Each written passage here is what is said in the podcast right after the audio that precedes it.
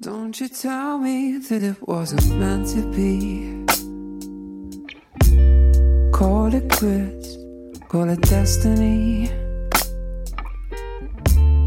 Just because it won't come.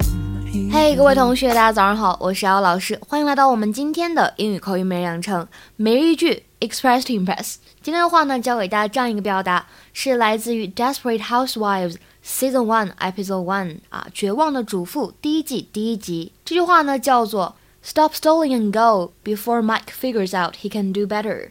Stop stalling and go before Mike figures out he can do better. Stop stalling and go before Mike figures out he can do better. Stop stalling and go before Mike figures out he can do better.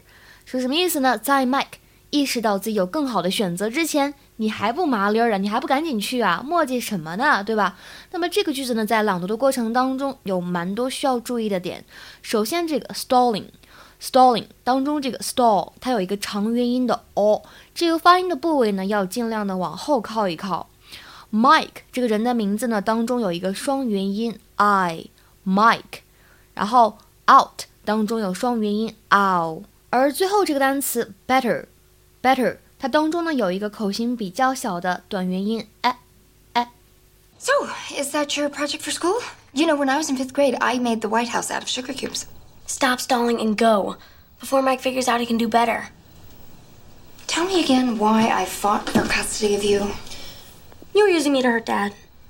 其实说到这个麻利儿的，之前公众号呢我们也讲过，叫做 do something ASAP。那什么叫做 ASAP？其实它就是英语这个短语 as soon as possible 的一个非常口语的简称。那什么是 stall 这个单词呢？作为动词来理解的话呢，表示拖延、推迟，to delay taking action or avoid giving an answer in order to have more time to make a decision or obtain an advantage。所以呢，这句话当中的 stop stalling 就表示别磨蹭了，别磨叽了。 今天的话呢，请同学们尝试翻译一下下面这个句子，并留言在文章的末尾。他说他下周就会把钱给我。